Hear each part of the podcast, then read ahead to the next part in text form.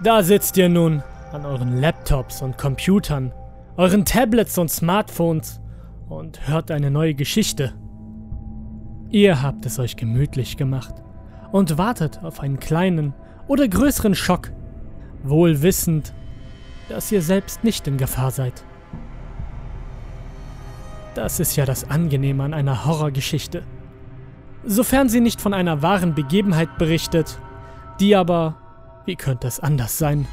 Naturgemäß in der Vergangenheit liegt und jemand anderen betraf, ist sie reine Fiktion. Eine Erfindung, eine Maskerade, ein Mummenschanz, einzig dazu gedacht, einen gepflegten Grusel zu erzeugen, vielleicht ein leichtes Unbehagen, wenn die Möglichkeit besteht, dass sich die geschilderten Ereignisse in ähnlicher Form wiederholen könnten, mit euch als Protagonisten. Aber im Augenblick Während ihr hier zuhört, seid ihr völlig sicher. Nun, natürlich ist diese Sicherheit auch nur eine Illusion. Denn jedem von uns kann jederzeit das Schicksal ereilen. Genauso wie jeder Mensch, der jemals lebte, eine Geburtswahrscheinlichkeit von 1 gehabt hat, hat er ebenso eine Sterblichkeitswahrscheinlichkeit von 1.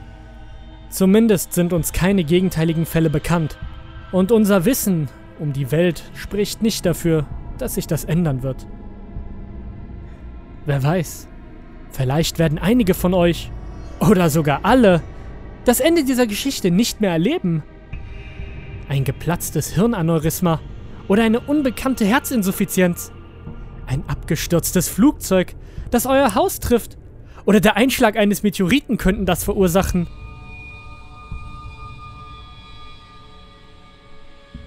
Doch das wäre nur das blinde Walten des Zufalls und nichts, wovor ihr euch gerade fürchtet.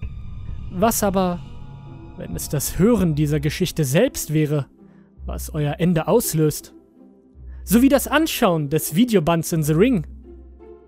Allerdings bräuchte es dazu Magie und Spuk. Und die gibt es ja bekanntlich nicht, oder? Wie sagte der berühmte Science-Fiction-Autor Arthur C. Clarke so schön, jede hinreichende fortschrittliche Technologie ist von Magie nicht zu unterscheiden. Was wäre, wenn die Worte dieser Geschichte zufällig so gewählt wären, dass die elektromagnetischen Impulse, welche sie übertragen, sich zu einem bestimmten Zeitpunkt aufeinander addieren und so eine einzelne elektromagnetische Monsterwelle in euer Gehirn schicken? Einen kurzen, heftigen Energieimpuls, der eine tödliche Hirnblutung bei euch auslöst sowie das bereits erwähnte Hirnaneurysma. Sind nicht schon Menschen mit ihrem Smartphone in der Hand unerwartet gestorben? Aber das ist natürlich Unsinn. Andererseits